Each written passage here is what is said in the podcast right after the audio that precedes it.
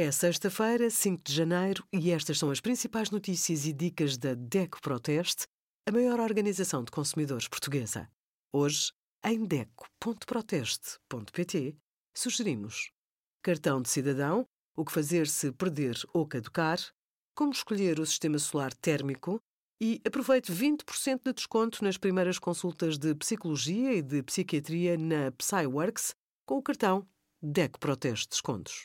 Com as alterações às tabelas do IRS, os contribuintes adiantaram menos dinheiro ao Estado em 2023.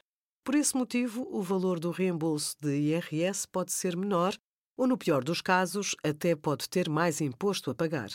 Para reduzir este encargo, só mesmo deduzindo as despesas que fez ao longo do ano. Para tal, deve validar as faturas emitidas ao longo de 2023 no portal e-Fatura, até 25 de fevereiro de 2024. Associe cada despesa ao respectivo setor para beneficiar de deduções na saúde, educação, habitação, lares, além das despesas gerais familiares.